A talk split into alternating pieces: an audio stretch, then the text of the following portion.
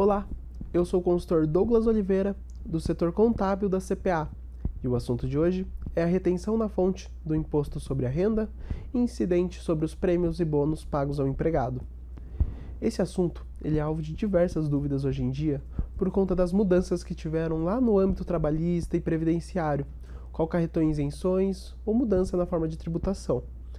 No entanto, para o imposto de renda retido na fonte, não houveram quaisquer mudanças, portanto, continuam sendo classificados como rendimentos tributáveis provenientes do trabalho assalariado.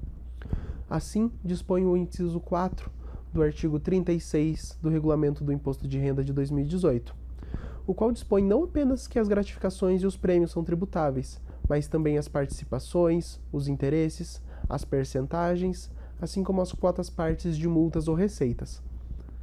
Com isso, vamos ter que essa tributação ela ocorrerá conforme as alíquotas da tabela progressiva do IRRF mensal, visto que integrará a base de cálculo, juntamente ao salário e outros rendimentos que não devem ser calculados de forma segregada com, quando a lei assim induz. Dessa forma, se o empregado recebe, por exemplo, mil reais de salário e, e um prêmio de quinhentos reais, vamos ter que a base de cálculo será de R$ 2.500. Nesse exemplo, a gente vai cal calcular sem qualquer tipo de dedução. No entanto, caso haja INSS ou dependentes ou qualquer outra forma de dedução, será calculado nesse momento. Com isso, será classificado lá na primeira faixa da tabela progressiva, gerando assim a alíquota de 7,5%.